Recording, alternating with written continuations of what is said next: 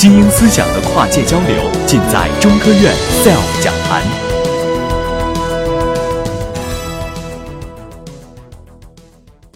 呃，前提不仅仅是说有奥巴马总统的呼吁，更重要的是我们的希望是真正的靶向这所谓的癌细胞，而对正常的细胞不会有损，不会有损害。我认为精准医疗另外一个前提是钱。我们来比较一下十五年前和今天，基因组测序的费用从二十七亿美金到了一万人民币，时间成本十三年变成十三天，到人力成本，当时三千多人，六国科学家，中国只负责百分之一，到今天我们已经只变成了三到五个人就能搞定，这么这么小的投入，我想对于我们大部分来说都是可及的，可能用得上的。那么，这是精准医疗的真正的含义。它的官方的定义有点长，如果简单的说，就是拿坏了修哪里。要达到这个目标，有很多的流程。这是一个简单的一个流程图，说的是，当我们取到癌症患者的样本之后，我们对它进行基因组学的分析，同时进行细胞培养和动物培养。基因组学的分析是为了寻找靶点。靶点出来以后，我们看有没有药可以靶向它。如果没有，我们在新的前药 prodrug 里面去筛选，筛选出来之后，我们把这些药用到患者来源的自己本身细胞的细胞系和动物培养。如果有效，我们就可以临床应用。在前面举的那个华盛顿大学的例医生的例子里面，患者正是受益于类似的流程。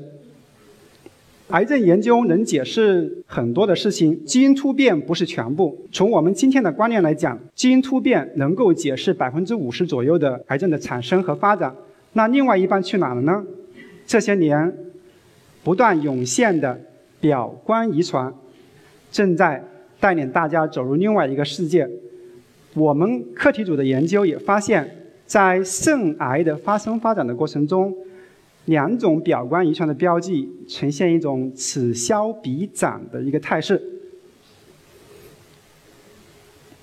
继往开来，我们看一下今历史。今天我在听的时候，我也发现了，我们在讲大数据，我们在讲天空，在讲在讲宇宙的时候，我们都是觉得多少亿万年，多少多少年。而对于癌症研究，其实我们公认的是比较好的，也就这么二百四十年的历程。但是这条路走了很久，这么多的研究，数以十万计的科学家们、大夫们，虽然诺贝尔奖很少光顾，但是我个人觉得，会有更多的人需要更多的人来投入到这个里面来。为什么？因为值得，因为志在千里。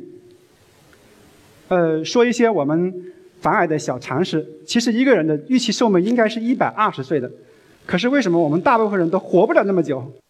世界卫生组织对健康的定义是，一个人在身体、心理、社会适应三个方面的良好状态。其中影响健康因素最多的是我们的生活的习惯。比方说，你能把自己的身高体重控制在二十五以下吗？你能不抽烟吗？不抽烟吗？真的不要抽烟。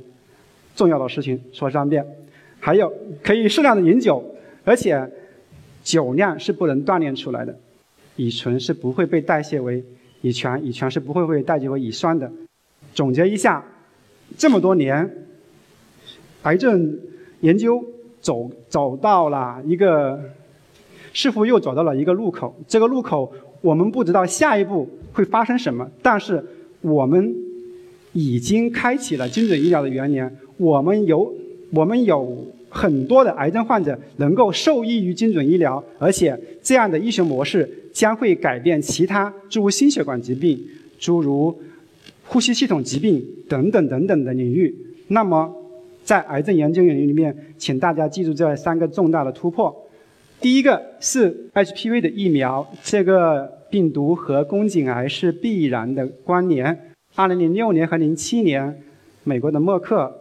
还有欧洲的 GSK 分别上市了相关的疫苗。第二个是我们国内研制的 HPV 的疫苗，在上世纪八十年代就已经出来了。零六年卫生部已经作为计划免疫免费接种。可是呢，当我听到有同事或者是有朋友非医学类的，他们说我不想给自己的孩子接种这种疫苗的时候，我心里就特别的窝火。从台湾地区的数据来看，他们是从上个世纪八十年代末开始免费接种这个疫苗，这个地区的肝癌的发病率和死亡率明显下降。这是多么重大的事情！虽然到现在为止，HBV 和肝癌的关系并没有完全的清楚，但是预防效果是非常好的。二零一三年上市了一个 HCV 的治疗药物，这是丙型肝炎。这在以前治疗 HCV 是不可想象的事情，而且很，而且 CV 比 HBV 有更多的人去得上患上肝癌。请大家记住这三个药物真的很重要。这是我找的一张图，来形容癌症的过去时。如果说过去时是一片黑暗森林，直至今日，我们仿佛看到了一些光亮，看到了希望。而且在不久的将来，我觉得我们能够站在山顶，一览无遗，迎接更加美好的明天。谢谢大家。